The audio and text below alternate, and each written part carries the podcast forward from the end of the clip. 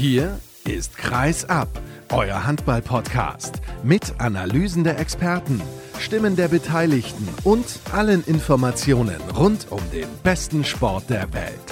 Mit eurem Gastgeber Sascha Staat.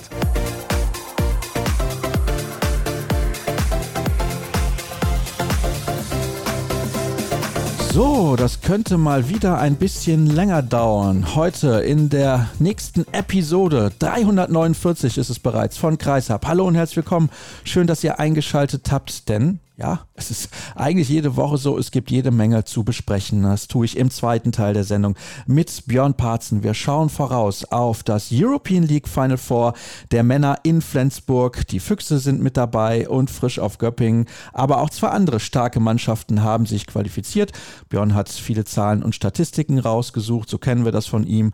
Und darüber sprechen wir ausführlich. Und im Interview der Woche begrüße ich Annika Lott, Nationalspielerin des Thüringer C, Topscore Topscorerin geworden der European League der Frauen. Das Finalwochenende lief aber nicht so, wie sie sich das in Thüringen vorgestellt haben. Nicht im Ansatz. Sie nennt ein paar Gründe dafür und hat auch tolle Ansichten. Also da solltet ihr auf jeden Fall reinhören. Auch wenn ihr euch für Frauenhandball nicht so begeistert. Dieses Interview ist auf jeden Fall hörenswert. Hoffentlich wie alle. Und hoffentlich auch wie meine Unterhaltung mit dem Kollegen René Miller von der Volksstimme aus Magdeburg. Schönen guten Morgen. Hallochen. Wir sprechen natürlich über den SC Magdeburg, der sich zum ersten Mal überhaupt für das Final Four in der Champions League qualifiziert hat. Ja, sie sind vor vielen Jahren schon mal Champions League Sieger geworden als erste deutsche Mannschaft überhaupt. Ist gut 20 Jahre her, aber zum ersten Mal in Köln mit dabei. Wir könnten jetzt auch auf die Ligaergebnisse schauen. Das machen wir natürlich gleich noch. Aber René, ich nehme an, in Magdeburg sind sie alle aus dem Häuschen. Ja, das war am Mittwoch nach dem Spiel gegen Blotz, war eine riesen, riesen Stimmung in der Halle, weil war beim Final Four jetzt erstmals dabei zu sein in Köln vor so vielen Zuschauern und dann vor allem gegen Mannschaften wie Barcelona, Paris und Kielce. Das ist für die Fans natürlich komplett außergewöhnlich und viele hatten sich auch schon, wie sie verraten haben, auch schon Tickets im Vorfeld besorgt in der großen Hoffnung, dass die Grün-Roten selbst dabei sind. Nun sind sie also dabei und du hast es angesprochen, Wisła Płock war der Gegner und das ist ja auch ein Gegner, den man absolut ernst nehmen musste. Man hatte in der Gruppenphase bereits gegen die Polen gespielt, unentschieden auswärts und das war jetzt auch tatsächlich so im Viertelfinale, dass man wieder unentschieden gespielt hat oder vielleicht habe ich mich jetzt auch vertan, kannst mich gerne korrigieren. Ich meine, man hätte in der Gruppenphase in Płock unentschieden gespielt oder auch knapp verloren, ist jetzt aber auch egal. Entscheidend ist, dass es ein hartes Stück Arbeit war in diesem Rückspiel. Ja, Lodge ist wirklich eine Mannschaft, die, das hat Bennett Wiegert auch im Vorfeld immer wieder gesagt, die nie aufgibt. Selbst wenn die mal plötzlich mit zwei, drei, vier Toren hinten liegen, die beißen sich immer wieder heran und sind vor allem auch absolut eine Kampftruppe und ja, das haben sie auch am Mittwoch in der GTEC Arena eindrucksvoll gezeigt und haben sich auch nicht umsonst im Achtelfinale durchgesetzt. Und ja, also Lodge war schon wirklich ein hartes Stück Arbeit, auch wenn es auf dem Papier natürlich so aussah, dass der SCM haushoher Favorit ist. Aber ja, haushohe Favoriten haben in der Champions League oftmals eine böse Überraschung erlebt. So, und jetzt habe ich auch nochmal nachgeschaut. Mit 24 zu 25 hatte der SCM im Februar in Posk das Spiel in der Gruppenphase verloren. Also hatte ich da doch noch im Kopf, dass das nicht allzu gut gelaufen ist damals, aber spielt ja im Endeffekt auch gar keine Rolle mehr, denn Viertelfinale ist Viertelfinale. Und du hast es gerade gesagt, der ein oder andere Favorit ist auch schon mal ordentlich auf die Schnauze gefallen und plötzlich war er raus, aber der SCM hat es durchgezogen, trotz der ganzen Verletzten. Und das finde ich ist das Bemerkenswerte dabei ja, das auf jeden Fall. SCM hat in diesen Spielen auch schon zuvor bei den Löwen absoluten Charakter gezeigt, einfach weil er sein Ding gemacht. Obwohl nach dem Hinspiel im Blotsch natürlich die verletzungsbedingten Ausfälle schon sehr, sehr bedenklich waren, haben Trainer und Spieler das überhaupt nicht thematisiert und nach irgendwelchen Alibis gesucht, falls es in der Champions League Meisterschaft da nicht mehr so wie erhofft läuft. Lediglich Geschäftsführer Finanzen Marc Schmidt wollte ein bisschen vorbeugen, hat auf der Homepage des Vereins eine Stellungnahme veröffentlichen lassen, in der er mitteilt, dass der SCM jetzt nur noch Außenseiterchancen hat. War überraschend und ein bisschen seltsam zugleich. Denn beim Sieg in Mannheim gegen die Löwen und im Viertelfinale gegen Blotz beim Rückspiel und gegen die SG Flensburg-Handewitt haben die Grün-Roten alles andere als eine Außenseiterrolle eingenommen und überragend gespielt. Oh, das ist aber interessant. Warum denn so viel Understatement in Magdeburg? Ja, von der Mannschaft nicht und Trainer auch nicht. Das ist ja das Überraschende gewesen. Aber gut, muss der Verein selbst entscheiden, was er dann nach außen veröffentlicht. Bei den Spielern, ja, bei den Spielern war das überhaupt kein Thema. Die haben klipp und klar gesagt, wir haben einen Kader mit 18 starken Spielern Und wenn mal ein paar fehlen, dann sind immer noch genug andere gute Spieler da und dann müssen wir halt ein bisschen taktisch anders spielen. Aber ja, da hat niemand nach irgendwelchen Alibis gesucht. Das finde ich halt auch sehr bemerkenswert. Das wäre ja auch einfach, das zu tun, zu sagen, pass mal auf, unser Kader ist jetzt arg dezimiert, da fehlen wichtige Schlüsselspieler, Oma Ingi Magnusson, dann natürlich jetzt aktuell Gisli Christiansson, Bergendahl ist angeschlagen, Weber ist angeschlagen, dann hat Magnus Saugstrup einige Monate nicht gespielt. Der hat allerdings jetzt sein Comeback gefeiert. Richtig, das war es von den ursprünglich fünf Verletzten nach dem Spiel, weil nach dem Hinspiel in Lodz sind jetzt drei mehr oder weniger wieder auf der Platte gewesen gegen Flensburg. Saugstrup schon gegen Blotsch sein Comeback gegeben, jetzt gegen Flensburg sein erstes Tor nach seiner, nach seiner Bänderverletzung im Knie geworfen. Philipp Weber noch ein bisschen verhalten, das waren nur so ein paar Minuten, aber Oskar Bergendahl war gegen Flensburg wieder voll da, als es am Anfang gar nicht so laufen wollte und Bennett Wieger die erste Auszeit genommen hat. Nach der kam dann Bergendahl an Kreis, machte gleich ein Tor und machte anschließend noch ein Tor und, und Damgard zwei und dann war der SCM erstmals in Führung. Ja, das war kein guter Start und damit sind wir beim nächsten Thema, eben diesem Spiel gestern gegen die SG Flensburg-Handewitt. Ich habe große Auszüge davon gesehen, nicht alles, aber es war vor allem in der Anfangsphase so, dass der SCM Probleme hatte, richtig reinzukommen, weil Flensburg auch viel Tempo gemacht hat. Ja, das ist ja logisch, dass die Flensburger natürlich versuchen werden, aufgrund des nicht ganz so breiten Kaders des SCM natürlich da aufs Tempo zu drücken und wenn du am Mittwoch so ein absolutes Highlight hattest gegen Blotsch mit dem Einzug ins Final vor der Champions League, ja, da musst du erstmal wieder dich sozusagen wieder neu fokussieren. Und Bennett Wiegert hat im nach dem Spiel dann auch gesagt, dass er so ein bisschen Sorge hatte, dass die Jungs dann gleich wieder sich auf das nächste Highlight richtig einstellen können. Aber das haben sie dann mehr oder weniger dann im Verlauf der ersten Halbzeit hervorragend gemacht und haben sich selbst nach der Pause überhaupt nicht mehr davon abbringen lassen, selbst als die Flensburger in vier Tore Rückstand aufgeholt haben. Der SCM hatte zu dieser Phase hatte die Chance auf 20 zu 15 davonzuziehen und dann wurde aus 1915 ein 1919 und dann haben sie kurz geschüttelt ja, und haben das Spiel am Ende dann über die Runden gebracht, auch wenn es ganz kurz vor Schluss nochmal enger wurde, als es eigentlich nötig war. 30 zu 28 das Endergebnis. Ich habe gehört, weil ich es nicht selber gesehen habe tatsächlich, ich habe dann mit Spielende auch den Fernseher ausgemacht, dass Michael Darmgard da ein interessantes Interview bei den Kollegen von Sky gegeben hat. Hast du das mitbekommen? Ja, habe ich dann im Nachgang logischerweise mitbekommen, weil ich ja in der Halle war und natürlich nicht Sky geschaut habe. Ja, klar, bei Mika ist natürlich, da kann ich ihn auch komplett verstehen, natürlich sauer, wenn er immer darauf angesprochen wird, dass er so viele Würfe für seine Tore braucht. Aber meine, welcher Rückraumspieler hat eine hundertprozentige Quote, wenn er aus der Distanz aufs Tor wirft? Ne? Und letztendlich hat Mika elf Tore geworfen. Ja, und das ist eigentlich das, was man, was man loben sollte und ihn jetzt nicht daran festmacht, dass er dafür, glaube ich, 21 Würfe gebraucht hat. Und da hat er wohl dann irgendwie gesagt, ja, das ist schön, dass ihr mich dann immer dran erinnert, wie viele Würfe ich aufs Tor geworfen habe oder wie viele Bälle ich aufs Tor geworfen habe. Klar, die Wurfquote war dann 52 Prozent, aber es ist ja letztendlich egal. Er hat elf Tore geworfen, Sie haben 30, 28 gewonnen. Also ja, und das sollte man dann als das Positive des Spiels dann doch schon ein bisschen mehr bewerten. Es ist natürlich auch immer schon seine Spielweise gewesen, auch Würfe zu nehmen, wo die Wahrscheinlichkeit nicht so hoch ist, dass sie ins Tor gehen. Er hat auch schon Spiele gehabt, ich erinnere mich an DHB-Pokal-Final vor, da hat er irgendwie 16 Tore in einem Spiel gemacht und eine bombastische Quote. Also von daher, das ist halt das Risiko, was du eingehst, wenn Michael Darmgard auf der Platte steht. Das ist, finde ich, auch in Ordnung. Und vielleicht sollten wir noch dazu erwähnen, die Spielweise des SCM hat sich natürlich ohne Oma Ingi Magnusson und ohne Gisli Christiansson ein klein wenig verändert und da hat er mehr Verantwortung, ist ja logisch. Genau so ist es, ja. Ohne Gisli, der mit seinen Durchbrüchen zum Kreis natürlich die Lücken und die Möglichkeiten für die Mitspieler schafft, wird jetzt mehr aus der Distanz geworfen und dafür ist natürlich Mika Damgard einer der allerbesten in der Bundesliga. Und dass da natürlich auch eine gewisse Streuung dabei ist, ja, das ist nun mal so und er macht natürlich dafür aber auch Tore, wo jeder andere sagt, ja, hups, wie ist denn der Ball überhaupt reingegangen? Und das ist, ja, das ist der große Unterschied. Und das ist auch die Stärke des SCM, dass sie sich da nicht lange damit befasst haben. Jetzt ist Gisli weg und Oma ist, ja, der absolute Topspieler weg. Was machen wir jetzt? Sondern sie haben einfach gesagt, gut, dann spielen wir halt ein bisschen anders und, ja, und wie man sieht, ziemlich erfolgreich. Saugstrupp, drei von drei vom Kreis, Oskar Bergendahl auch drei von drei vom Kreis. Also von daher hat man die Kreisläufer ein bisschen besser in Szene setzen können, beziehungsweise gut in Szene setzen können. Dann hatte aber Kai Smietz eine Quote, die für ihn außergewöhnlich schlecht war, drei von acht. Also Darmgard musste auch ein bisschen was machen, um mal diese Quote, beziehungsweise die vielen Würfe etwas zu entschuldigen, beziehungsweise besser gesagt zu erklären. Ich glaube, das ist da, ist da der passendere Ausdruck. Ja, jetzt ist es so, jetzt, wenn wir mal auf den Spielplan schauen, zuletzt gewonnen bei den Rhein-Neckar-Löwen, davor den BHC BHC geschlagen davon. Erlangen gewonnen, davor gegen Hannover. In Kiel gab es dann Anfang April ein Unentschieden, aber insgesamt ist das unfassbar stabil, wenn man die Belastung sieht. Jetzt geht es zu GWD Minden. Also bei allem Respekt, aber ich würde schon sagen, dass das auf jeden Fall ein Pflichtsieg ist.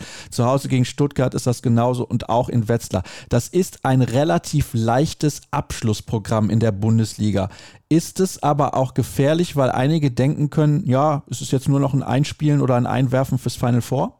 Ich denke, dass man sich beim SC Magdeburg da überhaupt keine Sorgen machen muss. Ob die nach Kiel fahren oder nach Minden fahren, die sind da wirklich genauso fokussiert. Und die aktuelle Bundesliga-Saison hat ja eindrucksvoll gezeigt, dass man, dass man in der Bundesliga gerade auswärts überall achtsam sein muss. Und die wissen auch ganz genau, sie haben jetzt nur drei Spiele, sie müssen alle drei gewinnen, wenn der Titel noch in Frage kommen sollte, weil Kiel hat zwei Punkte Vorsprung und das deutlich bessere, mit 33 Toren, das deutlich bessere Torverhältnis. Aber der THW muss nach, nach Hamburg, muss zum Bergischen HC und muss nach Göpping. Also das sind schon drei Auswärtsspiele, die sicherlich von der Papierform her wesentlich schwerer als Minden und Wetzlar sind oder zumindest erscheinen. Also denke mal, dass da, was den Titel betrifft, noch nicht das letzte Wörtchen gesprochen sein sollte. Und außerdem darf man sich selber auch keine Patzer erlauben, weil die Füchse Berlin haben nur ein Tor weniger erzielt, beziehungsweise sie haben mehr Tore erzielt, aber in der Tordifferenz liegen sie ein Tor hinter dem SC Magdeburg. Also sollten die Füchse alle Spiele gewinnen, sollte das der SC Magdeburg tun, nicht auch tun. Richtig. Ja, das wissen Sie selbst. Das ist ja völlig klar. Und Sie wollen ja auf jeden Fall unbedingt nächste Saison ja wieder in der Königsklasse spielen. Und dafür muss Rang 2 her. Ja, und ich könnte mir nicht vorstellen, dass Sie da irgendwo bei den drei Spielen irgendwie patzen. Dafür sind Sie viel zu, viel zu konzentriert. Und wie du es vorhin auch schon gesagt hast oder anklingen hast lassen, es sind ja die Kreisläufer. Bergen da meldet sich zurück, Saugstrup meldet sich zurück. Jetzt ist Pfingsten spielfrei. Das nächste Spiel ist am 1. Juni. Also da ist jetzt auch ein bisschen genug Zeit, um jetzt richtig zu regenerieren und dann halt die Jungs dann noch mehr wieder ans Team heranzuführen. Denn die, was du vorhin auch hast anklingen lassen, die Spiele des SCM in dieser Saison, das ist ja wirklich ja, phänomenal. 34 Bundesligaspiele, davor den Supercup, dann vier Spiele bei der Club WM, 18 Spiele in der Champions League durch das Final Four und fünf Spiele im DHB-Pokal. Das macht 62 Pflichtspiele in dieser Saison. Also das ist schon, das ist schon echt irre, wenn man noch bedenkt, dass ja ein Großteil der Mannschaft natürlich noch beim Turnier mit ihren Nationalmannschaften im Januar dabei war. Ja, das waren einige, nicht nur ein paar. Und deswegen, das wäre jetzt meine nächste Frage gewesen. Ich stelle sie ja trotzdem, auch wenn du jetzt gerade schon ein bisschen drauf eingegangen bist. Wie ist denn das einzuordnen? Nach einer Saison, wo man Champions League gespielt hat zum ersten Mal seit Ewigkeiten, wo viele Spieler zum ersten Mal auch auf diesem Niveau gefordert waren, das sollten wir auch nicht vergessen, nach vielen Jahren, wo man lange international dabei war, European League Final Four, zweimal das Finale erreicht und einmal gewonnen und dann natürlich auch in der Bundesliga ganz oben gewesen in der letzten Saison, phänomenal, die Liga ja dominiert und jetzt auch nur zwei Punkte hinter dem möglichen oder wahrscheinlichen Meister THW Kiel das ist, ich weiß nicht, das ist gar nicht hoch genug einzuordnen, finde ich zumindest. Ja, hast du vollkommen richtig gesagt. Die Mannschaft, die wächst natürlich mit solchen Erfolgen und mit solchen Erfahrungen und glaube auch, dass gerade auch die Club-WM, die ja leider in Deutschland so ein bisschen so im Herbst immer so irgendwie gar nicht so richtig wahrgenommen wird. Aber gerade da die beiden Finals gegen Barcelona, das sogar eine Verlängerung jetzt dieses Jahr, das sind Spiele, die genau diese Erfahrung geben, damit sie wissen, wenn die Crunch-Time anbricht, und in den letzten Minuten dann irgendwie entscheidende Tore her müssen, dass die Mannschaft da inzwischen so ein Selbstverständnis hat und sagt, Brust raus, wir ziehen das schon.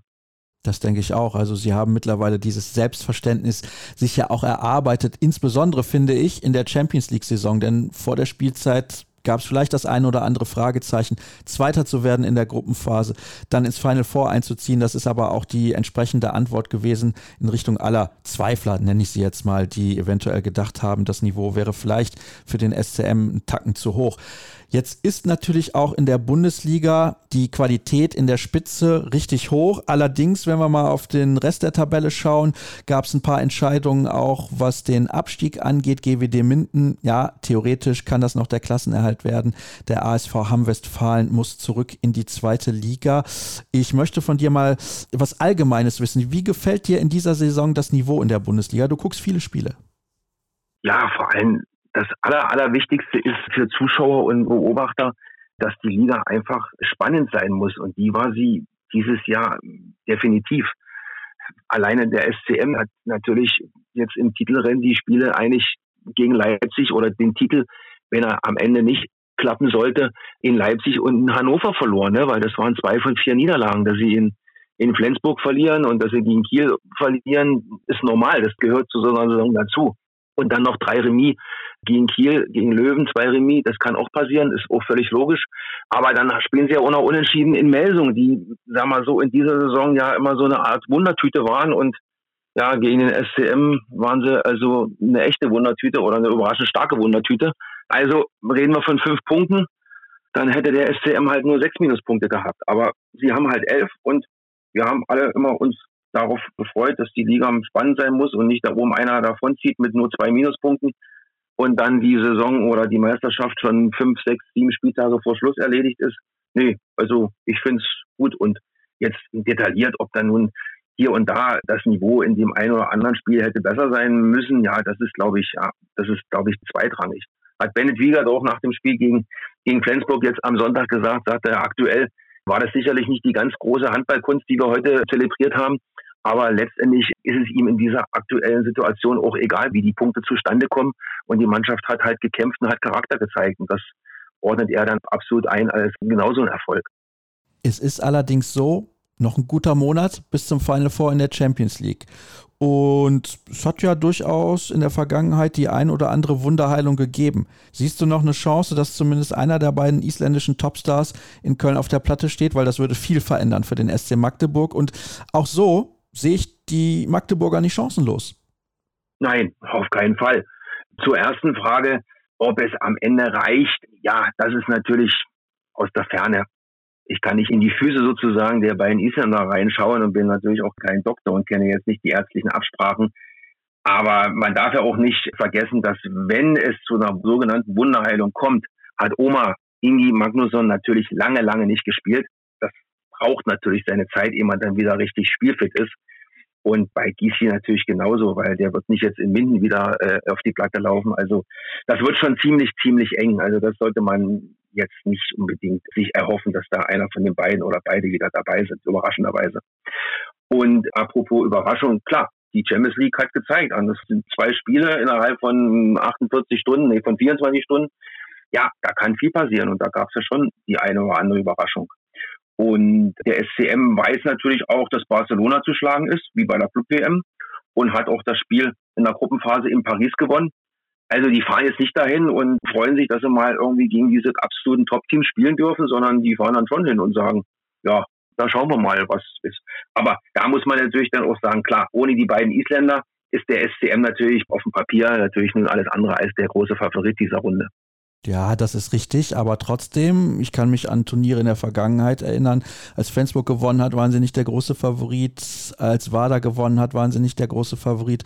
Von daher, warum soll das dieses Mal nicht genauso laufen? Und morgen ist die Auslosung, also da steht dann fest, gegen wen der SC Magdeburg am Ende spielen wird. Ich bin sehr gespannt, freue mich natürlich schon auf das Final Four. Da haben wir jetzt noch zwei vor der Brust. Nee, drei sind es natürlich, Entschuldigung. Champions League Männer und Frauen und European League der Männer. Männer. Und das ist auch das Thema direkt nach einer kurzen Pause. Danke an dich, René. Wir machen jetzt weiter mit dem internationalen Geschäft. Bis sofort.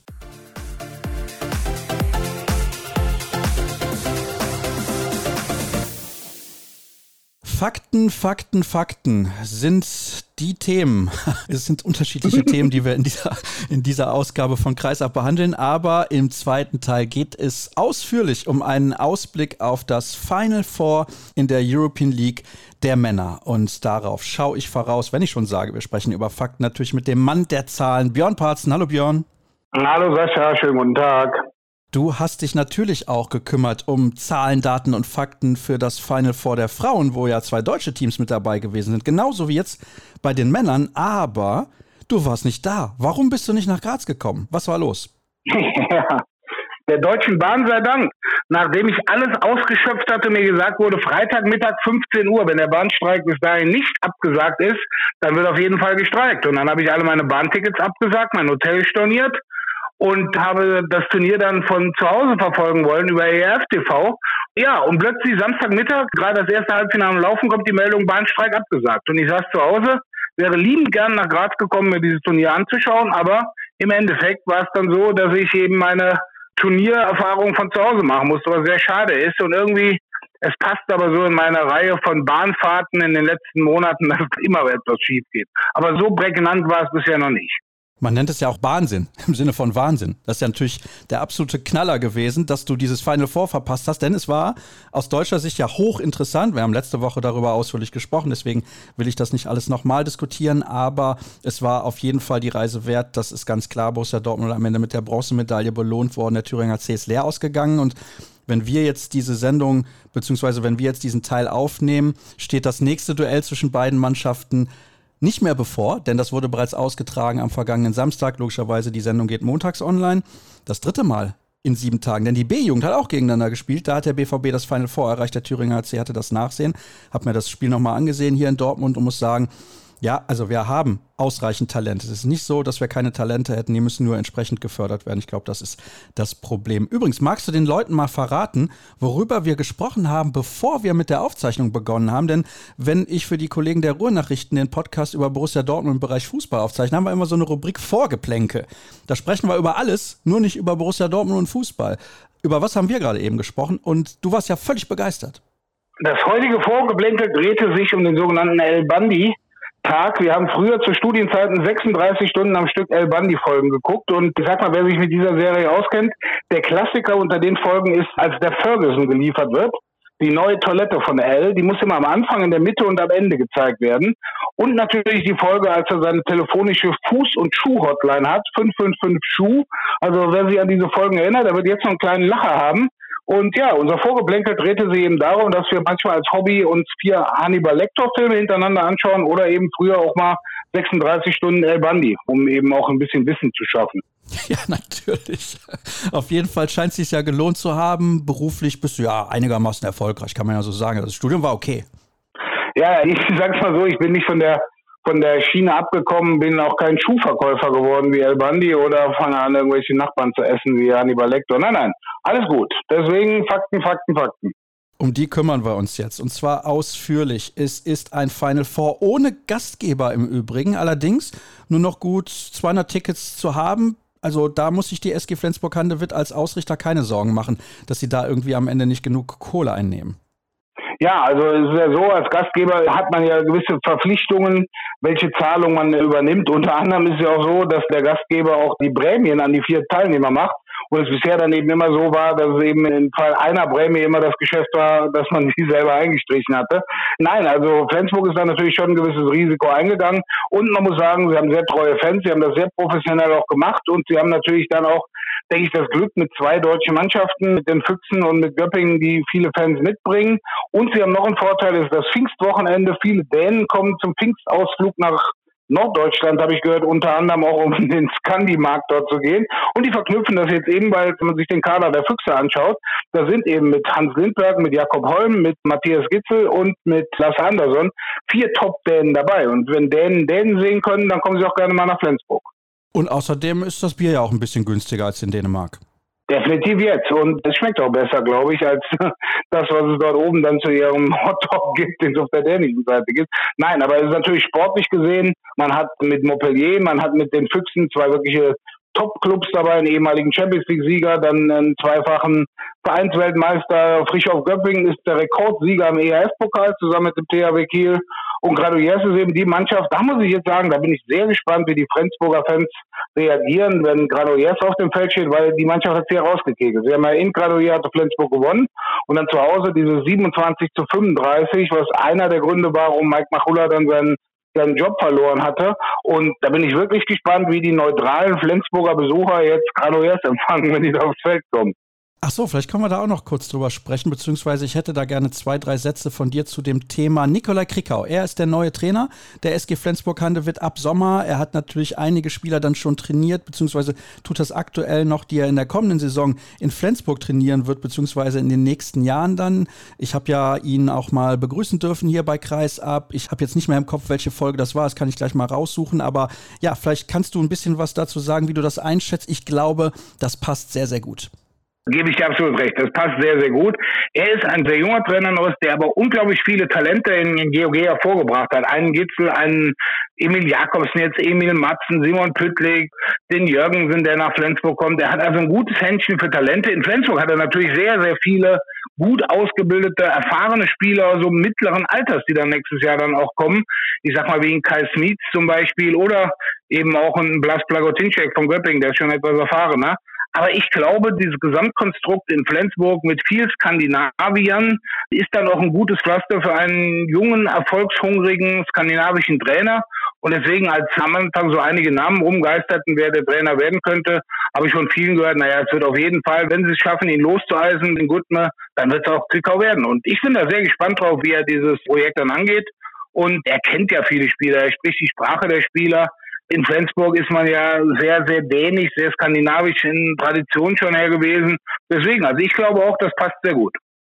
Es ist Episode 282 gewesen. Die kann ich euch sehr ans Herz legen. Er hat die Fragen in der Regel zwar auf Englisch beantwortet, ich habe sie auf Deutsch gestellt. Also er versteht Deutsch und er spricht es auch ein bisschen. Das sollte kein Problem sein, wenn er dann in Flensburg ankommt. Und ja, ich denke auch, dass das sehr gut funktionieren wird. Und da sind ja mit Emil Jakobsen und Lasse Möller zwei Spieler, die er schon in der Vergangenheit trainiert hat.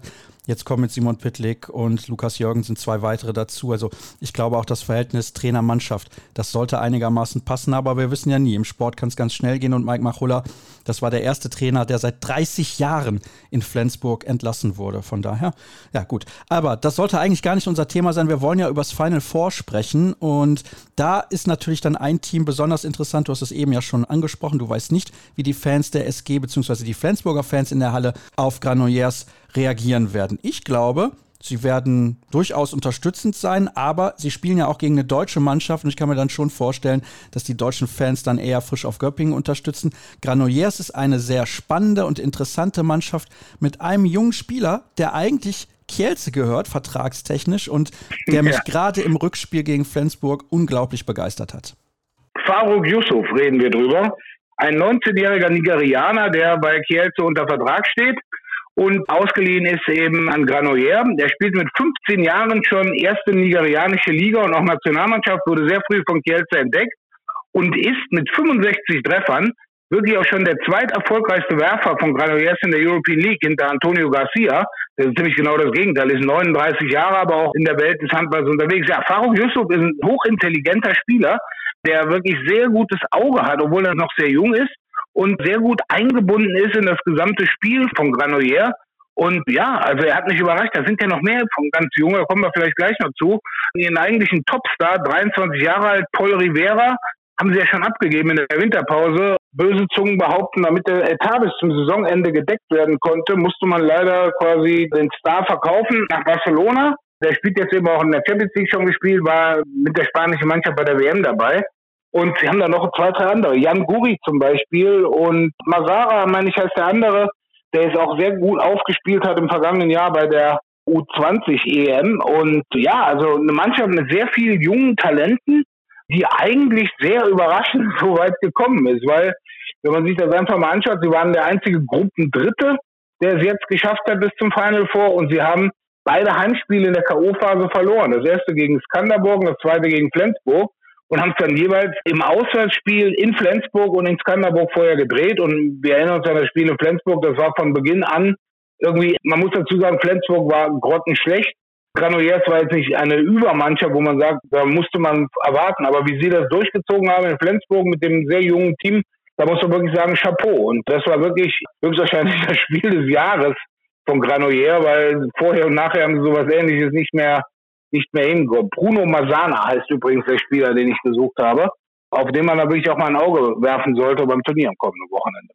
19 Jahre alt, 26 Tore hat er erzielt, 1,80 groß, Rückraum Mitte. Das sind die Daten zu ihm. Und du hast es gerade gesagt, eine interessante und spannende Mannschaft, weil sie ja auch unterschiedliche Facetten in ein Spiel mit einbringen kann. Diese taktischen Kniffe, die die Spanier drauf haben, aber beispielsweise auch jede Menge Dynamik, wenn sie denn wollen. Das ist immer so der Punkt bei den Spaniern. Sie können das durchaus, aber in der Regel spielen sie dann doch einen Tacken langsamer. Sie sind meiner Meinung nach nicht ganz so gut besetzt auf der Torhüterposition, aber das Entscheidende ist, es scheint ein relativ gutes Kollektiv zu sein und das wird es für Frisch auf Göppingen richtig, richtig schwer machen. Vorteil vielleicht, Björn, ist, dass Göppingen jetzt absolut gewarnt ist. Ich möchte ganz kurz noch etwas zurechtrücken, was du gesagt hast, mit einem nicht ganz so guten Torwart. Rangel Luan de Rosa heißt der gute Mann, ist Brasilianer und führt die Torhüterstatistik der European League mit 159 Paraden an. Hat also mehr Bälle gehalten als zum Beispiel beide Berliner zusammen oder beide Göppinger zusammen. Nur die beiden Montpellier-Torhüter haben mehr gehalten. Also er hat schon einiges gehalten. Aber um auf deine Frage zurückzukommen, ja, Göppingen ist auf jeden Fall gewarnt. Also ich sag's mal, einen größeren Warnschuss als dieses Spiel Spiel in Flensburg konnten Markus Bauer und sein Team da nicht erhalten. Also ich sehe Göppingen dieses Spiel ganz klar als Favorit. Aber man hat gesehen, was passiert, wenn man als Favorit in ein Spiel gegen Granollers geht und dann am Anfang Probleme hat, nachher nicht mehr reinkommt und am Schluss das Ding verliert. Also man muss ja so bewerten, es ist die letzte Chance für Frisch auf Göppingen international zu spielen in der kommenden Saison. Das werden sie nur dann machen, definitiv, wenn sie European League Sieger werden, weil der ist für nächstes Jahr wieder qualifiziert. Und ich glaube, das wissen die Göppingen alle, weil in der Bundesliga, wo sie jetzt auf dem 14., 15., 13. Platz sind, das ist sicherlich nicht das, was auch der Kader hergibt und auch was die Erwartungen Göppingen waren.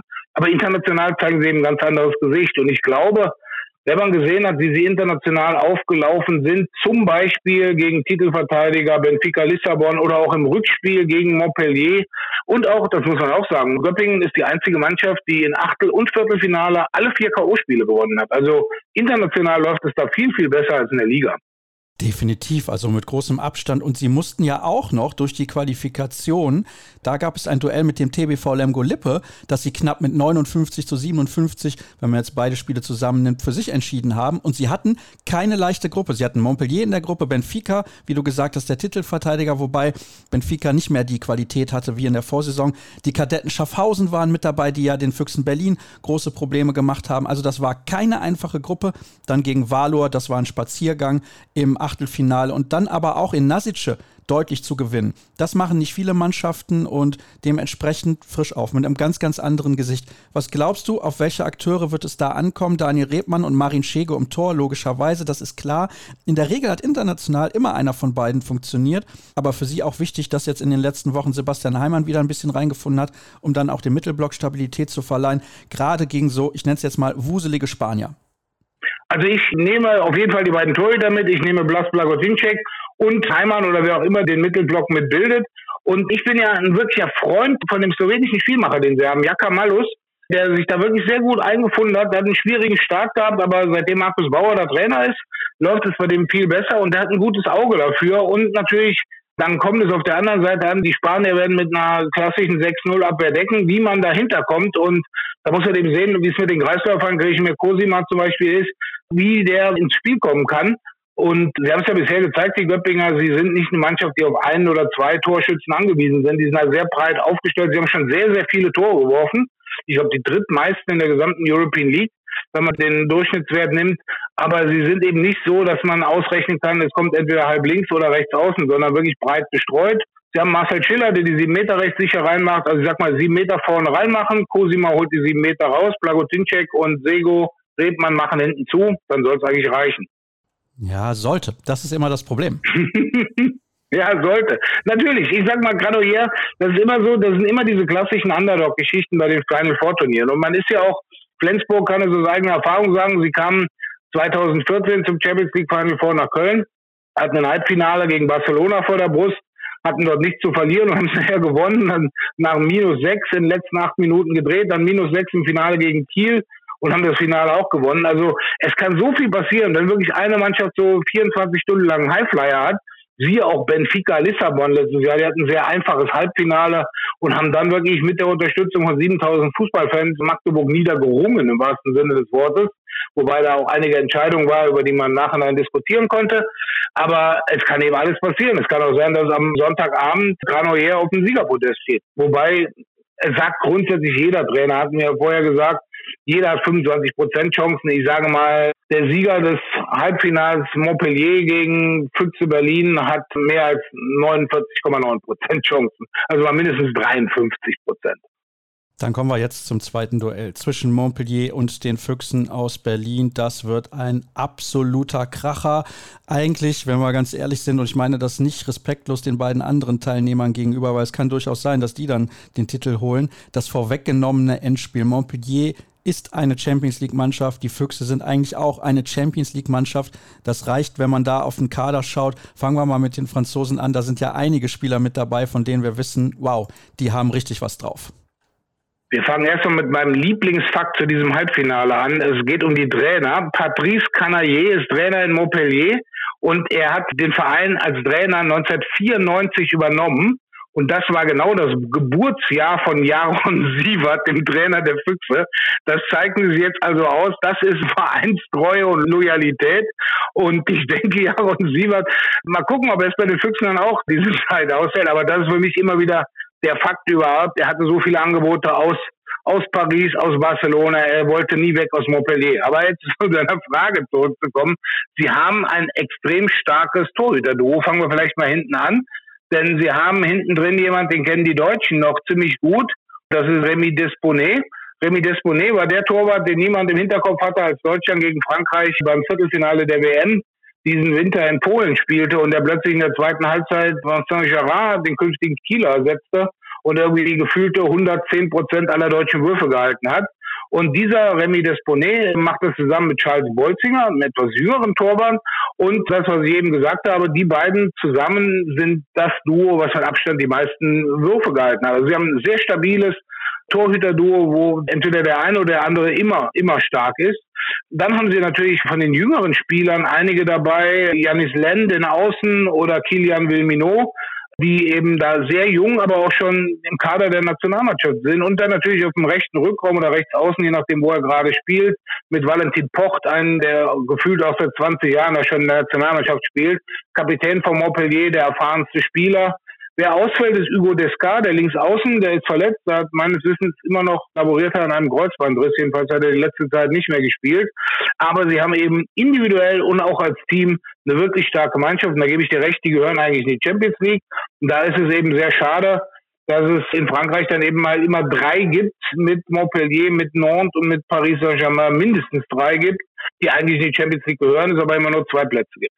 Sie haben, du hast einen Namen ja genannt, Kilian Villemino, einen Spieler auf Rückraummitte, der auch auf Halb spielen kann, der im Juniorenbereich alle MVP Awards eigentlich abgesahnt hat. Also ja. ich glaube, bei drei der vier Juniorenturniere, was seinen Jahrgang angeht, ist er der MVP des Turniers gewesen. Sie haben mit Stas Kube einen ganz erfahrenen Mann auf der Position und auch noch Diego Simonet. Also das ist auf Rückraummitte, wow. Also das ist Champions League Niveau und das müssen die Füchse erstmal stoppen. Also genau wollte ich sowieso noch was sagen zu Diego Simonet. Er ist natürlich jemand, der war der erste MVP, der nicht aus Europa kam beim Champions League Final Four. Er war der erste Argentinier, der die Champions League gewonnen hatte, seinerzeit eben beides mit Montpellier 2018. Einer mit viel Übersicht, aber auch viel Torgefahr. Und Stas Kube ist so der, der klassische Wuler, der slowenische Spielmacher. Gefühlt hat die Slowenien 120 Spielmacher, aber keinen Rückraum linken. Aber er gehört da eben auch dazu. So ein kleiner, wendiger Spieler, der sehr gut eins gegen eins geht, sehr gutes Auge für die Mitspieler hat und dann eben ersetzt werden kann durch Simonet und Willemino, die beide torgefährlich sind. Das heißt, auf der Mitte ist Montpellier definitiv die Mannschaft mit höchstwahrscheinlich den größten Alternativen. Und da müssen die Füchse wirklich aufpassen, was sie dagegen stellen. Ich sage immer, sie haben ihre beiden Balkanbullen hinten stehen, mit Koppeljahr und Marsenic und dann Max Dari wegen meiner auch noch dabei, also normalerweise der Innenblock, der Berliner steht. Was mir in letzter Zeit ein bisschen Sorgen gemacht hat bei den Berliner, waren die Leistungen der Torhüter. Die waren nicht mehr so stabil wie vorher wenn man dann sieht, dass ein Jungspund wie Lasse Ludwig im Endeffekt dieses Spiel, dieses Topspiel gewinnt und gerade in den European League Spielen, also von Dejan Milosavljev Form der letzten Monate davor, und auch Viktor Kireev, der Anfang der Saison mehr Spielanteile international hatte als Milosavljev. Vielleicht haben sie es aufgehoben fürs Finalturnier da. Da habe ich mir nur gedacht, da müsste von Berliner Seite ein bisschen mehr zwischen den Pfosten kommen. Aber ich sag mal, in der European League zumindest hat es bisher immer noch gereicht. Keine Mannschaft hat mehr Spiele gewonnen. Sie hat eben nur dieses eine Spiel verloren, was sie aber fast am Kopf und Kragen gekostet hätte, nämlich die Auswärtsniederlage in Schaffhausen im Viertelfinale, die sie dann im Rückspiel nochmal gedreht haben. Ja, aber ansonsten, ich sag mal, Berlin lebt momentan natürlich sehr stark von, von seinen Dänen und speziell natürlich Matthias Gitzel. Dann Hans Lindberg ist wieder dabei. Er hat seine Verletzung auskuriert. Lasse Anderson spielt international mal nicht viel mehr als in der Bundesliga. Und ja, Robert Weber und Hans Lindberg gefühlt, die zusammen ungefähr 5.500 Tore in der Bundesliga geworfen haben. Die blühen international da auch auf. Gerade bei Hans Lindberg ist ja so, der hat den Wettbewerb schon mal gewonnen, auch mit den Füchsen 2018. Und ich glaube, der will sich da ganz kurz vor der dänischen Grenze natürlich seinen Fans auch mal ein bisschen zeigen. Jetzt hast du einige Namen schon genannt, was die Füchse angeht. Und daran merken wir schon, beziehungsweise stellen fest, das wird ein richtig geiles Handballspiel werden. Hoffe ich jetzt mal ganz schwer. Das hoffe ich auch. Und wir hatten ganz am Anfang für diesem Halbfinale gesprochen, das ist eigentlich das vorweggenommene Finale. Also das muss man sagen. Deswegen habe ich auch vorher gesagt, der Sieger dieses Halbfinales ist dann für mich der Favorit, aber wir kennen meine Vorhersagen, also gewinnt nachher doch Granollers so ungefähr. Nein, also das ist schon ein Spiel, das kann man genauso gut und guten Gewissen so sagen, das könnte es auch in Köln beim Champions League Final vorgeben oder in einem Champions League Viertelfinale.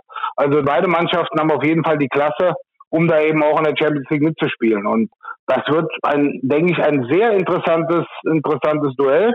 Und einen Spieler von Montpellier haben wir jetzt noch ganz außer Acht gelassen. Ich kann den Namen nicht aussprechen. Dieser Georgier, der Georgien zur, zur Euro geworfen hat. Georgi heißt er mit Vornamen. Den Nachnamen kann ich nicht aussprechen. Der ist natürlich auch noch dabei und der künftig in Gummersbach spielt. Genau, der spielt künftig in Gummersbach. Und zwar heißt der Georgi Skovret Barze. Schwieriger Name, aber 22 Jahre jung und spielt auf der Rückraum-Rechtsposition. Da musste Gummersbach ein bisschen was machen. Selenovic verlässt den Verein, aber auch das nicht unser Thema. Die Füchse sind auf eine gute Torhüterleistung angewiesen. Eben hast du gesagt, der Torhüter von Granollers hat mehr Bälle gehalten als die beiden von Montpellier und den Füchsen zusammen. Aber die Füchse haben in den letzten Wochen zwischen den Pfosten nicht so sensationell gut ausgesehen. Da wird es mal Zeit. Ja, das, was ich eben gesagt habe. Wie gesagt, vielleicht wird es Lasse Ludwig der Matchwinner. Man hat es beim Final Four im DAB-Pokal in Köln gesehen, als David Speth den Rhein-Neckar-Löwen sehr großen Anteil hatte an dem Sieg. Vielleicht ist Lasse Ludwig dabei und spielt dann so auf wie jetzt, war gegen Flensburg, meine ich, in diesem Topspiel. Und da, also, was ich eben gesagt habe, Milo Savljev und Kireev waren Anfang der Saison auch international bärenstark, hatten dann so einen Durchhänger. Gut, Milo Savljev hatte jeder, der sich auf YouTube angucken kann, kann sich so mal angucken, was ein serbischer Rambock ist. Er hatte ganz entscheidende Bälle gegen Schaffhausen gehalten, ist dann aber zweimal mit Kadettenspielern kollidiert. Der eine hat es noch alleine auf die Bank geschafft, der andere wurde eben aus der Halle gefahren und er hat dafür auch vollkommen zu Recht eine rote Karte bekommen. Also vielleicht war er da auch ein bisschen mental nicht ganz auf der Höhe. Also ich sag mal, mit einem Milo Savljev, der so hält wie in den ersten zehn Wochen der Saison, dann hat Füchse auf jeden Fall eine gute Chance, das Torhüter-Duell gegen Desponet und Wolzinger zu gewinnen. Ob es dann fürs Spiel reicht, weiß ich nicht. Aber ich setze schon so ein bisschen darauf, dass eben die Füchse auch viele Fans mitbringen. Aber man muss es ja so sehen, auf neutralem Boden sind sie noch nie gegeneinander angetreten und da weiß man nicht, was passiert. Dein Tipp? Finale Göppingen-Berlin. Ah, ich wusste Sieger es. Berlin. Ich wusste es. Warum? Göppingen lässt sich, wie man schön sagt, fürs Phrasenschwein die Butter nicht vom Brot nehmen von Granollers. Die sind, die sind vorgewarnt, die werden irgendjemand abstellen, der Antonio Garcia ein bisschen auf die Füße tritt. Und sie werden es nachher mit drei, vier Toren eigentlich recht souverän machen. Berlin gegen Montpellier läuft wirklich ganz eng, so ähnlich wie das Spiel, die ersten 50 Minuten, die in der Champions League zwischen Plotz und Magdeburg am Ende sehe ich eben, wie man auch neulich sagt, der X-Faktor Matthias Gitzel, der sich dann in neue Höhen katapultiert und das Ding dann entscheidet. Da werden wir dann schauen, ob das auch so kommt. Also angeblich, sagt der Experte, und der hatte ja viele Zahlen, Daten und Fakten herausgearbeitet, dass die Füchse Berlin den Titel holen werden. Und ich glaube, das ist auch für das Selbstverständnis und die Ansprüche dieser Mannschaft enorm wichtig. Dann habe ich noch eine ganz andere Frage, weil das habe ich jetzt auch mitbekommen. Die deutsche Frauennationalmannschaft, weil wir eben über Dänemark gesprochen haben, ist für die Weltmeisterschaft in Herning gesetzt worden, also für den Spielort Herning. Bedeutet, wenn man bis zum Ende des Turniers dabei bleibt, muss man eventuell mal fürs Viertelfinale nach Schweden, aber ansonsten muss man den Spielort nicht wechseln. Das finde ich großartig. Also wenn ich den Turnierplan richtig verfolgt habe, einmal Herning, immer Herning. Also ich, ich müsste nochmal genau reinschauen, dann habt ihr vielleicht nochmal irgendwas geändert. Also ich habe eben den Spielplan von Anfang an so gelesen, wenn du in einer der beiden Gruppen in Herning bist, bleibst du bis zum Ende dieser WM in Herning, was aus reisetechnischen Gründen herausragend ist. Allerdings, wenn man schon mal in Herning war, das Sightseeing in Herning ist nach ungefähr sechs Stunden beendet. Da muss man eben irgendwie sehen, um dem Lagerkoller zu entgehen, dass man diese 14 Tage irgendwie anders über die Bühne kriegt. Weil Herning hat eine Fußgängerzone, da ist rechts ein Irish Pub, links ein Schottisch Pub, zwei Einrichtungsgeschäfte und ein Supermarkt. Und dann hat man von Herning wirklich alles gesehen. Und dieses riesige Hotel, was eben auch zu dem Betreiber der Halle gehört, was ja eigentlich eine Messergesellschaft ist. Der einzige Vorteil, den man in Herning hat, man kann alle seine Freunde und Bekannten mit dem Auto anreisen lassen. Die haben 30.000 Parkplätze rund um die Arena. Aber Spaß beiseite. Es ist natürlich so, man muss wenig reisen. Man kann sich auf diesen Spielort konzentrieren. Man kennt die Halle dann. Das ist natürlich sehr schön. Als wenn eben diese, diese Variante, die es ja auch gab, Schweden, Schweden, Norwegen, Herning, dass man quasi dreimal den Spielort gewechselt hätte. Unter den Aspekten ist diese Setzung nach Herning wirklich sehr gut. Ja, ich glaube, das stimmt. Wenn man in Frederikshavn ist, dann muss man eventuell nochmal nach Schweden ins Viertelfinale. Also in Herning zu bleiben, das ist natürlich super. Das wäre ein Riesenvorteil. Kann jetzt auch sein, dass ich da mit Frederikshavn Blödsinn gesagt habe, dass die dann nach Herning kommen fürs Viertelfinale. Es ist aber gar nicht so leicht, Informationen zu finden. Die IHF ist, was das angeht, nicht so sonderlich gut aufgestellt, um es mal so auszudrücken. Haben wir noch was, Björn? Eigentlich nicht. Die Vorfreude auf Budapest und Köln und das, wie man so schön sagt, Herantasten an die nächsten Final Fours nach Flensburg. Und meine persönliche Bitte, meine Anreise nach Flensburg ist mit der Bahn geplant.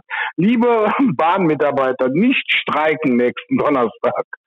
Ja, also ich werde am Donnerstag auf jeden Fall nicht nach Flensburg reisen, so viel kann ich dir sagen. Ich bin nämlich in Dortmund noch eingebunden am 27. Mai, letzter Bundesligaspieltag der Frauen und die Fußballer werden ja eventuell deutscher Meister. Huiuiui, also da könnte hier in Dortmund ordentlich was los sein und auf Budapest und Köln freue ich mich. Aber nach Budapest fliegst du dann. Da fliege ich hin, ja. Ich wollte erst im Rhönrad fahren, aber da habe ich keine Einfuhrerlaubnis bekommen. Ja, völlig zu Recht. Ich möchte auch im Rhönrad, glaube ich, niemand sehen, aber Spaß beiseite. Dann sehen wir uns auf jeden Fall in Budapest. Auf die Veranstaltung freue ich mich auch. Und weil zwei ungarische Mannschaften mit dabei sind, wird die Hütte voll. 20.000 in einer spektakulären Arena. Ich freue mich sehr drauf auf die Berichterstattung rund um das Turnier. Und wie gesagt, wenn Kollege Björn Parzen da ist, dann werden wir sicherlich auch ein paar Worte miteinander wechseln. Das soll es gewesen sein. Ein langer Zwischenteil sozusagen. Jetzt gibt es gleich noch das Interview der Woche.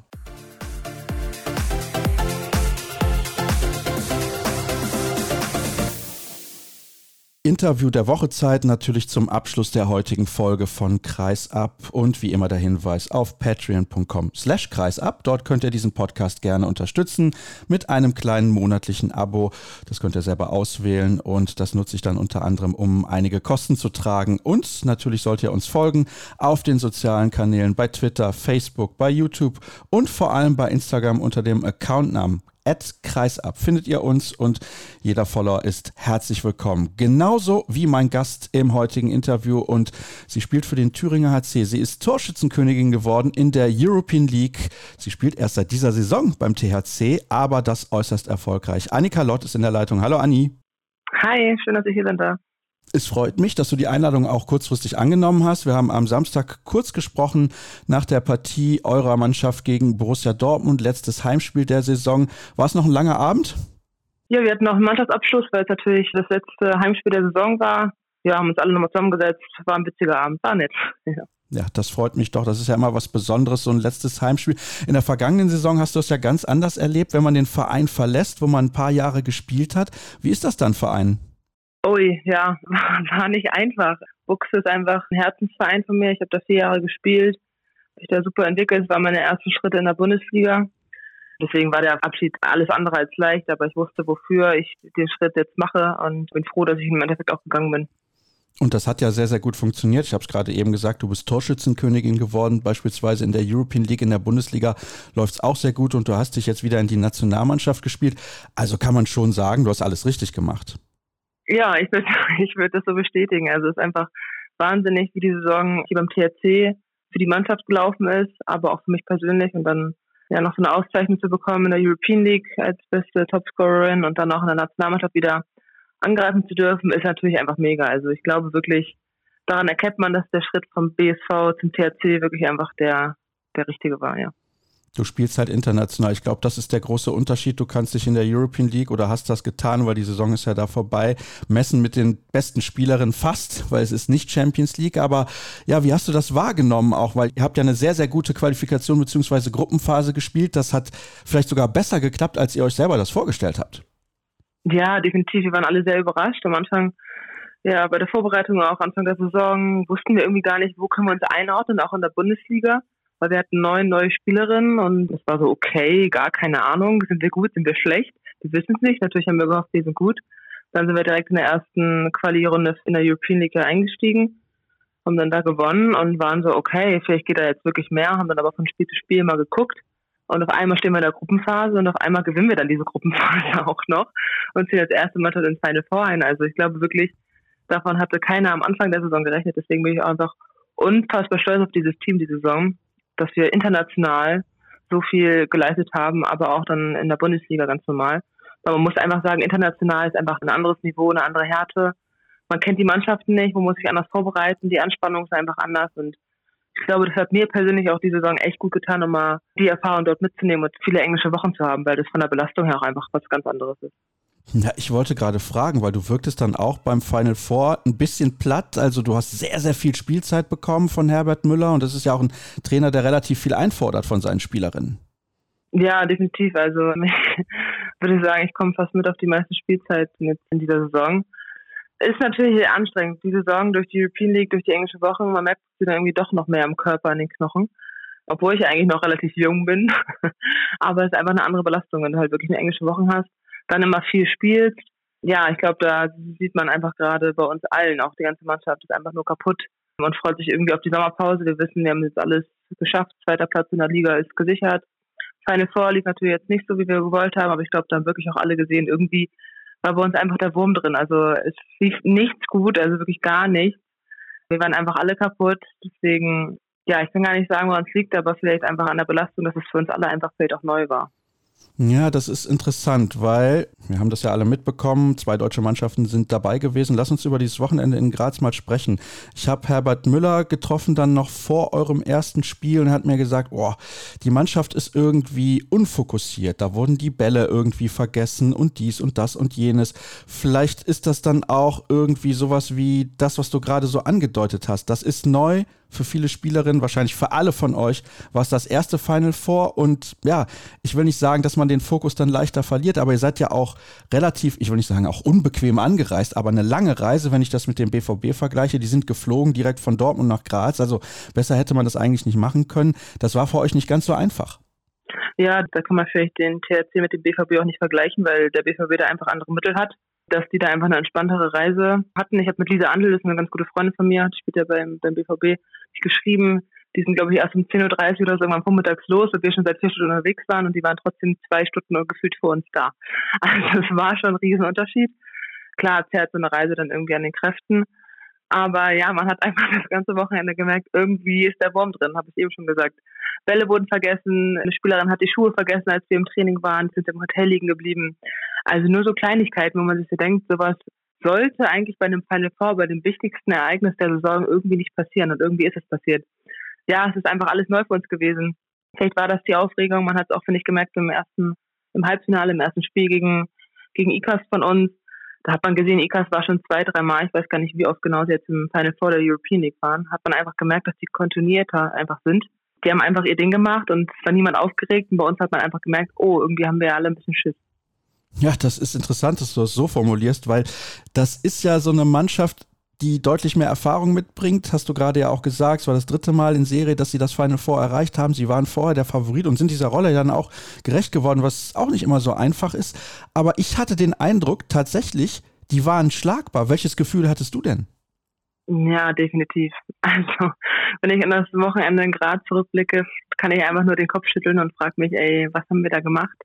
Weil wir haben im Endeffekt dann hoch verloren und irgendwie auch verdient verloren, weil es lief einfach nicht. Wir haben nicht unsere Leistung auf der Platte zeigen können und abrufen können. Deswegen hat Ikas das echt super gemacht. Aber hätten wir, glaube ich, unsere Leistung, die wir über die ganze Saison irgendwie abrufen konnten, hätten wir die beim Final Four als gezeigt, wäre mehr drin gewesen. Das auf jeden Fall. Und deswegen waren wir auch alle irgendwie ein bisschen so, ja, ruhig nach dem Spiel und enttäuscht und wussten gar nicht irgendwie so richtig, was los war. Also woran lag es? Weil ja, es gab keinen Grund, dass wir Druck hätten empfinden müssen oder was weiß ich. Aber deswegen, ja, man hätte sie schlagen können.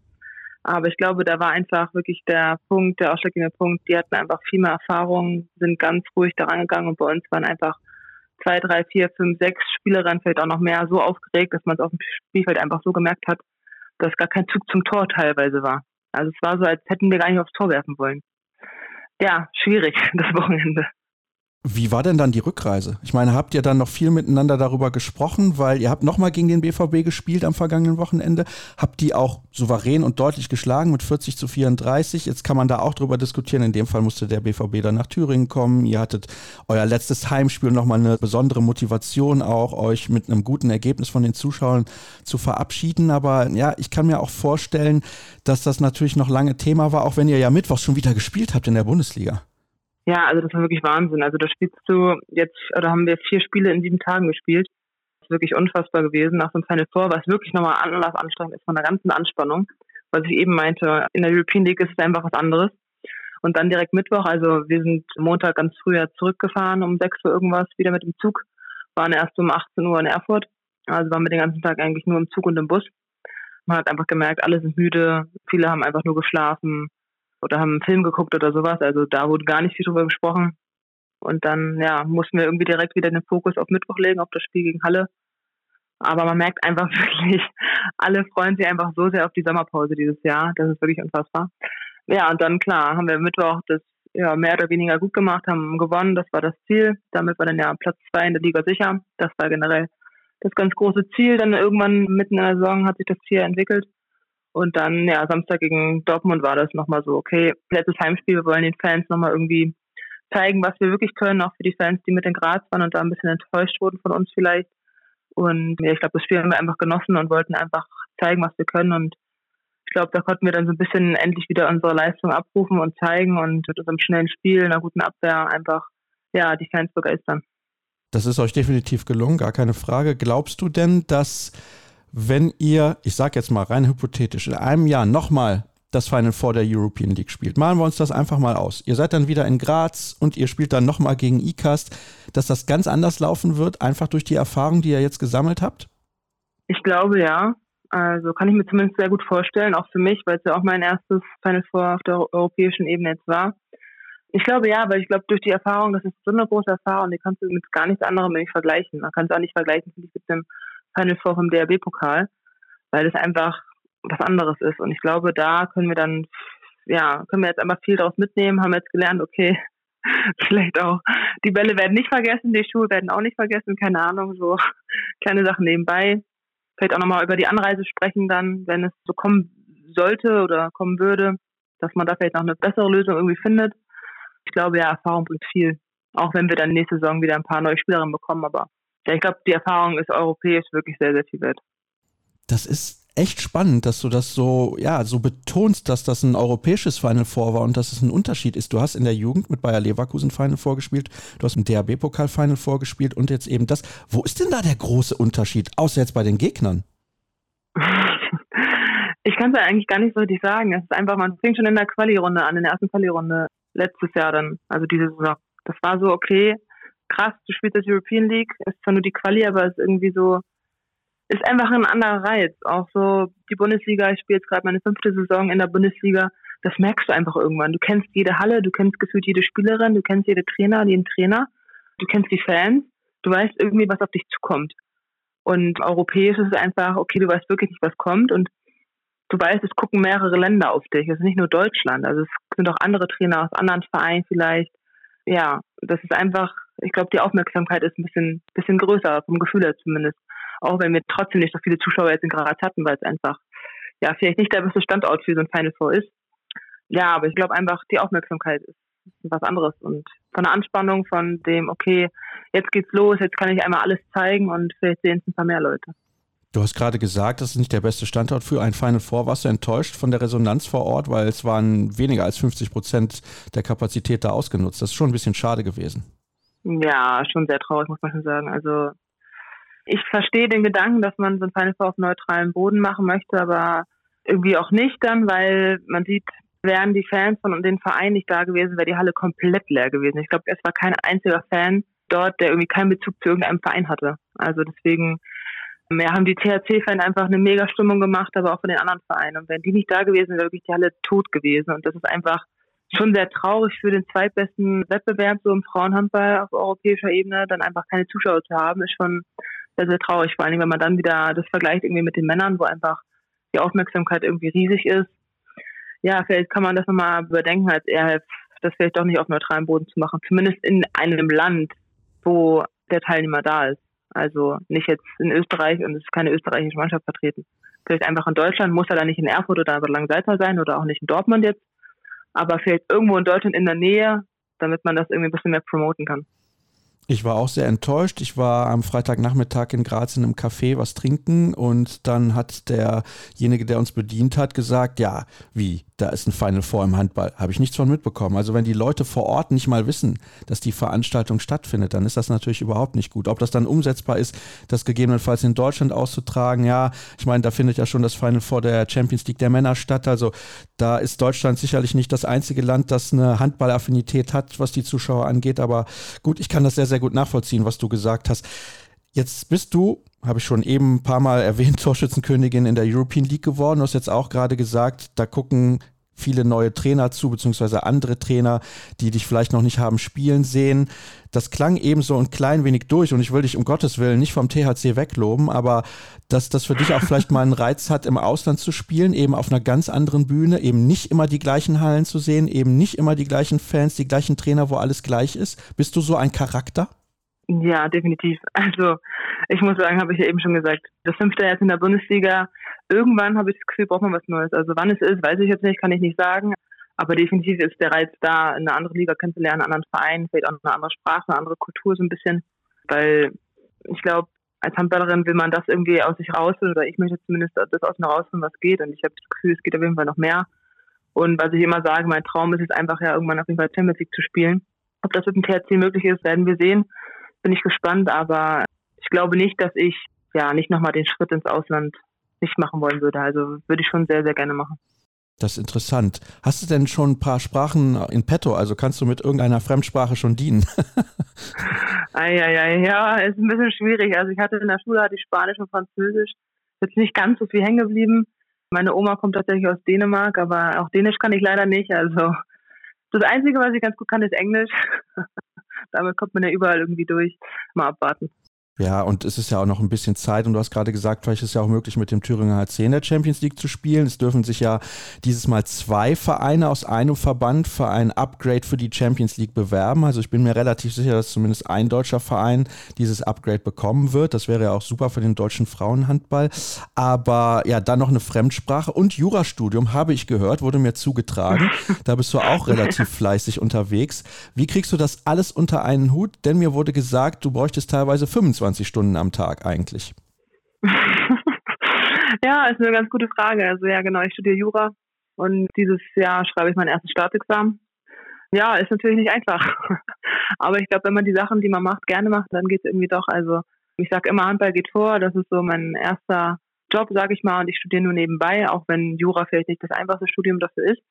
Aber ich bin jetzt schon so weit gekommen ja, und tatsächlich lerne ich meistens nachts. Also ich bin so eine Nachteule. Tagsüber ist es eher ein bisschen schwierig. Gut, auch wenn man zweimal Training hat und dann noch einkaufen gehen muss oder was weiß ich, ist das generell immer nicht so ganz leicht, dann noch ein, zwei Stunden dazwischen irgendwie zu lernen. Deswegen kann ich meistens am besten nach dem Training lernen und lerne dann halt teilweise bis zwei Uhr nachts, weil es einfach meine Zeit ist, wo ich im Flow bin und dann kann ich hoffentlich meistens mal eigentlich am Morgen dann länger ausschlafen, wenn wir dann mal kein Training um neun haben oder so. Oh, das ist aber dann schon eine ordentliche Belastung, weil du das ja eben auch angesprochen hast mit dieser großen Belastung. Also ja, vielleicht lenkt sich auch ein bisschen ab, ist ein guter Ausgleich, aber Jura, das ist ja jetzt nicht das einfachste Fach, was man studieren kann, beziehungsweise der leichteste Studiengang. Ja, da hast du definitiv recht. Manchmal frage ich mich auch, wie ich das alles so schaffe. Aber ich mache es gerne und ich mache mir da keinen Druck. Also ich bin noch in Regelstudienzeit und der möchte es eigentlich so abschließen, aber ich sage mir immer, okay, Handball geht vor und wenn ich merke, das ist zu viel, dann trete ich im Studium einfach einen Schritt kürzer und mache dann vielleicht doch das Examen ein halbes Jahr später. Das ist überhaupt gar kein Problem und deswegen ja, stresse ich mich da nicht. Ich versuche so viel zu lernen, wie ich schaffe, wie ich kann und gucke einfach Tag für Tag und Woche für Woche, okay, wann ist es jetzt wirklich realistisch, mein Examen zu schreiben. Aktuell peile ich Oktober an. Ob es dann Oktober wird, werden wir sehen. Ja. Gut, wenn es November, Dezember, Januar, Februar wird, ist es, glaube ich, auch in Ordnung. Dann hast du ja den ersten Schritt getan. Ist natürlich dann so eine Frage, wenn man dann irgendwann mal, du hast das ja eben gesagt, du möchtest irgendwann auf jeden Fall mal im Ausland spielen, im Ausland spielt, dann wird es schwierig mit dem Studium und das ist eben so ein bisschen das Problem, insbesondere im Frauenhandball. Ihr könnt nicht mal einfach ja diesen Schritt wagen beziehungsweise das machen und dann müsst ihr auf irgendwas verzichten und da fließen ja auch nicht die Gelder, wie das bei den Männern der Fall ist. Also das ist ganz wichtig, nebenbei die Karriere so zu planen, wie du das jetzt beispielsweise tust. Ja, definitiv. Ich glaube, das machen alle. Also es gibt keine Handballerin, keine Freundin von mir, die Handball spielt, die nicht irgendwas nebenbei macht. Also es wäre, glaube ich, auch ganz, ganz komisch und ich glaube, das wäre auch irgendwie ein bisschen verrückt. Klar, wir verdienen ein bisschen Geld und können davon auf jeden Fall in Deutschland so ein bisschen leben. Ich glaube, im Ausland ist man dann noch da besser dran, tatsächlich, muss ich sagen. Aber ja, klar, wir spielen Handball bis wir, weiß ich nicht, 30, 35 sind maximal vielleicht. Und dann, glaube ich, haben wir Frauen aber auch alle den Anspruch, irgendwie danach ins andere Berufsleben einzusteigen. Und deswegen macht, glaube ich, jeder was. Aber ja, es ist natürlich nicht einfach, weil man halt immer diese Doppelbelastung hat. Aber man muss einfach mal für sich selbst schauen, okay, wie schafft man das und was ist alles so möglich. Glaubst du, das verhindert ein höheres Niveau im deutschen Frauenhandball? Ui, das ist eine spannende Frage, habe ich auch schon mal drüber nachgedacht. Ich kann es dir gar nicht so genau sagen, weil wenn ich das jetzt auf mich beziehe, ich brauche irgendwas auch nebenbei. Also ich muss irgendwas machen, damit ich einen guten Ausgleich habe. Aber klar, zum Beispiel jetzt in Buxte war es so, viele hatten dann Uni, mussten nach Hamburg fahren. Dadurch konnten wir meistens nicht früh trainieren konnten manche nicht beim Frühtraining, beim Buchtraining dabei sein. Es wurde immer 18 Uhr oder 19.30 Uhr trainiert. Und darauf musste immer Rücksicht genommen werden. Und ich glaube einfach, es würde bessere Trainingszeiten geben, wenn man das nicht hätte. Dann wäre man vielleicht um 16 Uhr, wie in vielen Vereinen im Ausland halt, wäre man um 16 Uhr fertig mit dem Training und hat dann halt einfach wieder mehr Zeit zu regenerieren bis zum nächsten Tag, bis das Training dann wieder vormittags losgeht. Ich glaube, da merkt man schon, dass im Studium nebenbei oder generell, dass wir einfach nicht viel Geld im Frauenhandball in Deutschland verdienen, dass das da irgendwie schon beeinflusst. Ja. Das ist eben das Problem. Also vielleicht wäre dann am Ende auch die Nationalmannschaft noch einen Tacken besser und damit kommen wir zum nächsten Thema, vielleicht dann auch zum letzten unseres Gespräches. Denn du bist ja wieder Teil der Nationalmannschaft und das hat ja bei den Länderspielen zuletzt relativ gut funktioniert. Vielleicht auch deswegen, ich weiß nicht, wie du das selber einschätzt, weil dein Spielstil auf Rückraummitte ein ganz anderer ist als der von Alina Greisels. Ja, definitiv. Also ich muss sagen, ich für mich einfach wieder eine Ehre und ja, ich bin einfach froh, wieder Teil der Nationalmannschaft zu sein. War ja nicht leicht, nach meinen zwei Schulteroperationen da wieder reinzukommen jetzt. Jetzt habe ich es endlich geschafft und ich glaube, ich habe ganz gut zeigen können, was kann ich. War mit Markus viel im Austausch, weil ich ja ja eigentlich früher nur Rückraum links gespielt habe. Dann beim BSV musste ich Rückraum Mitte spielen, letzte Saison auch ganz, ganz viel weil wir keine Rückraummitte mehr hatten, weil alle verletzt waren. Jetzt hier beim THC spiele ich auch beides, also Rückraum links und Rückraum Mitte.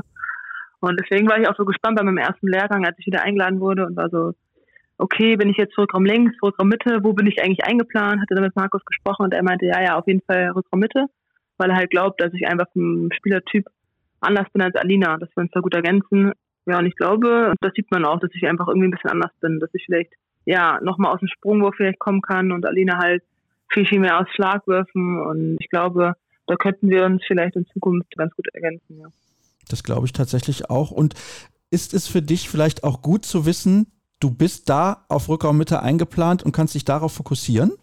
Ja, definitiv. Also ich war sehr erleichtert auch, als Markus mit mir gesprochen hatte vom ersten Training, dass ich auf Rückraummitte eingeplant bin, weil ich dann wusste, okay, jetzt hier die Woche fokussiere mich auf Rückraummitte mach da mein Ding, guck die Spielzüge an, wo muss der Kreis stehen. Das sind einfach andere Dinge, die ja noch auf einer Mitte irgendwie dann zukommen im Vergleich zu Rückraum links. Und das war natürlich dann einfach cool. Okay, ich wusste, ich kann mich da fokussieren. Hab mit Alina auch eine Ansprechpartnerin, die einfach routinierter ist, die jetzt die letzten Jahre immer dabei war, die ich immer fragen kann, wenn ich irgendwie was, was wissen möchte oder was irgendwie gerade nicht weiß. Ja, war schon einfacher, dass ich wusste, okay, nur Rückraum Mitte. Aber im Verein ist das ja nicht so. Ist das eine Schwierigkeit oder ist es da einfach ganz anders, weil du sowieso das komplette Vertrauen von Herbert Müller hast? Ja, es ist irgendwie im Verein einfach anders. Also Verein und Nationalmannschaft ist was anderes. Im Verein, weiß ich nicht, da weiß ich, ich habe hier auf jeden Fall jetzt meine Rolle. Ich kann alles spielen, Rückraum links, Mitte, mal bin ich auf Rückraum rechts, bin da einfach routinierter, habe da ja einfach das Vertrauen auch in mich selbst, dass ich alles spielen kann. Und bei der Nationalmannschaft, klar ist man am Anfang wieder aufgeregt, wenn man das erstmal wieder nach anderthalb, zwei Jahren dabei ist. Deswegen war das da einfach einfacher für mich, okay, nur Rückraum Mitte und darauf kann ich jetzt meinen Fokus setzen.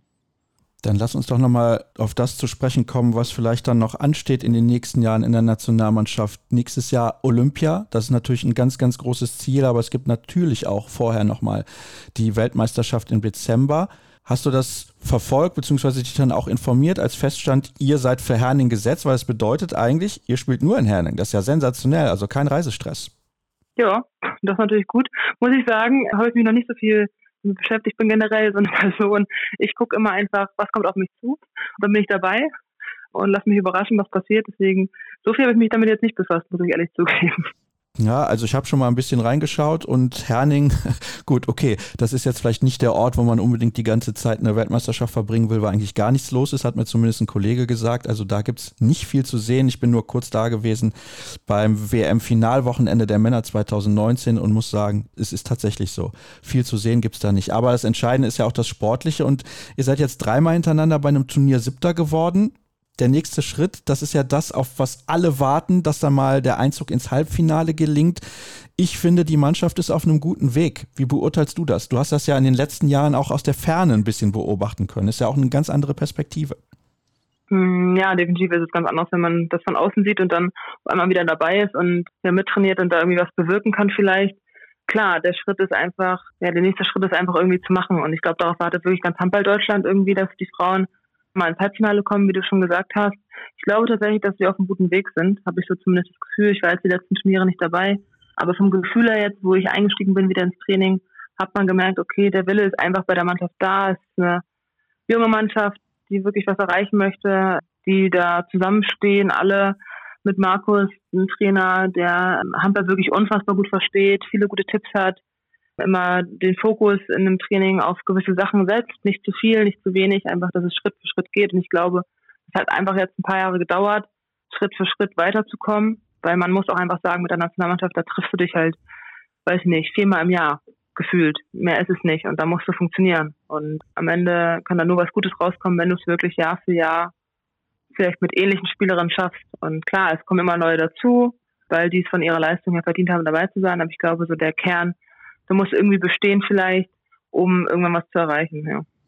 Ist es möglich, vielleicht auch mehr zu erreichen, wenn die Euphorie größer ist als der Druck, den man spürt? Weil, wie gesagt, die Erwartungshaltung ist, irgendwann muss mal wieder ein Halbfinale kommen. Ich meine, das letzte Mal war Deutschland 2007, glaube ich, in einem Halbfinale. Da ist man Dritter geworden bei der WM in Frankreich. Das ist lange, lange her.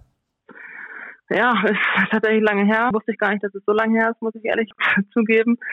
Ich glaube aber, der Druck ist gar nicht, also ist gar nicht so groß da. Also habe ich zumindest nicht das Gefühl. Also in der Mannschaft habe ich jetzt nicht irgendwie was von Druck gespürt. Klar, es war jetzt auch Anfang des Jahres eine Länge und kein Großturnier oder sowas. Aber der Druck war nicht so doll da. Also es war einfach so, okay, wir wollen Stück für Stück an uns arbeiten. Wir wollen zeigen, was wir können. Wir wollen ein Team werden. Wir wollen ja die Absprachen verfeinern, verbessern.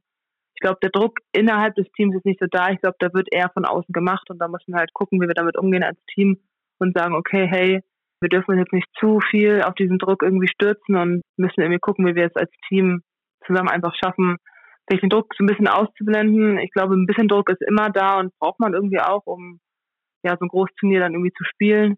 Aber da darf man sich dann nicht komplett zu sehr stressen lassen. Ja, das glaube ich auch. Wenn man mit der richtigen Lockerheit an die Sache rangeht, dann funktioniert das alles deutlich besser. Ich muss mich übrigens korrigieren. Spiel um Platz 3 wurde erreicht, auch bei der Europameisterschaft 2008. Das wurde damals allerdings verloren, aber ja, dann die letzte Medaille 2007 und da ist natürlich dann so ein, ja, so ein gewisser Durst auch, dass man mal wieder eine Medaille holt im Frauenbereich. Anni, ich habe dir vorher gesagt, wir brauchen ungefähr eine halbe Stunde. Die haben wir mehr oder weniger gebraucht. Ich hoffe, es hat dir ein bisschen Spaß gemacht und ja, dann soll es das auch gewesen sein. Sein für die heutige Ausgabe. Nächste Woche steht Episode 350 an. Da muss ich nochmal schauen, wen ich dann einladen kann. Pfingstmontag, hm, das könnte ja auch ein bisschen schwieriger werden. Vielleicht erscheint die Folge erst am Dienstag. Das gucken wir mal hier in Dortmund. Da sollte am Wochenende ein bisschen was los sein. Ist zumindest aktuell der Stand der Dinge. Also könnte sich das ein bisschen verzögern. Da bitte ich dann vorab schon um Entschuldigung. Und wie gesagt, nochmal der Hinweis auf unsere sozialen Kanäle. Facebook, Twitter, YouTube und vor allem natürlich Instagram. Hashtag und Accountname Kreisab. Danke für eure Zeit und bis zum nächsten Mal. Tschüss.